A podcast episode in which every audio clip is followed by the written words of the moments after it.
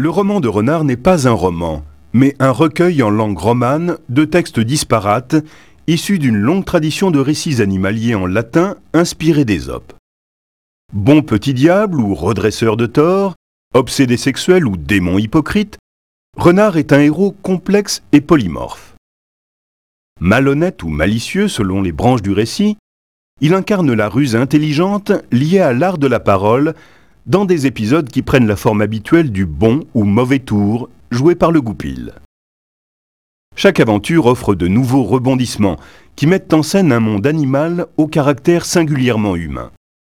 Cette satire prend divers aspects. Parodie des chansons de gestes et des romans courtois, mais aussi critique sociale, anticléricalisme et transgression de tabous.